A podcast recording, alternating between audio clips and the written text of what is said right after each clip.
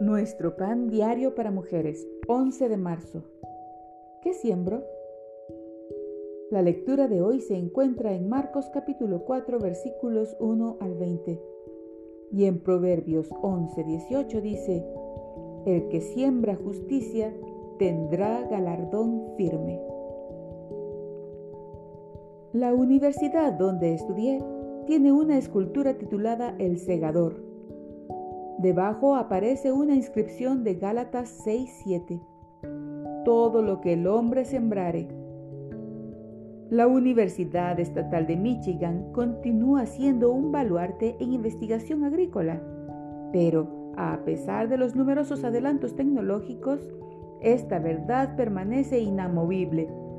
Las semillas de trigo no producirán frijoles. Jesús empleó muchas metáforas agrícolas para explicar el reino de Dios. En la parábola del sembrador, comparó la palabra de Dios con semillas sembradas en diferentes tipos de terreno. Tal como se indica allí, el sembrador siembra de manera indiscriminada, sabiendo que algunas semillas caerán en lugares donde no van a crecer. Al igual que Jesús, debemos sembrar semillas buenas en todo lugar y sin cesar. Dios es responsable de dónde caen y de cómo crecerán. Lo importante es que sembremos. El Señor no quiere que cosechemos destrucción. Por eso, desea que sembremos lo bueno y recto.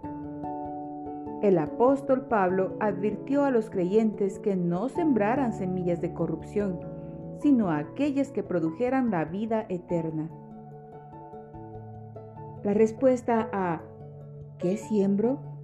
Es, siembra lo que quieras cosechar. Para que tu vida produzca una buena cosecha, siembra semillas de bondad. Señor, quiero sembrar buena semilla en todo tiempo. Una semilla enterrada da fruto. Una vida generosa recoge una cosecha eterna.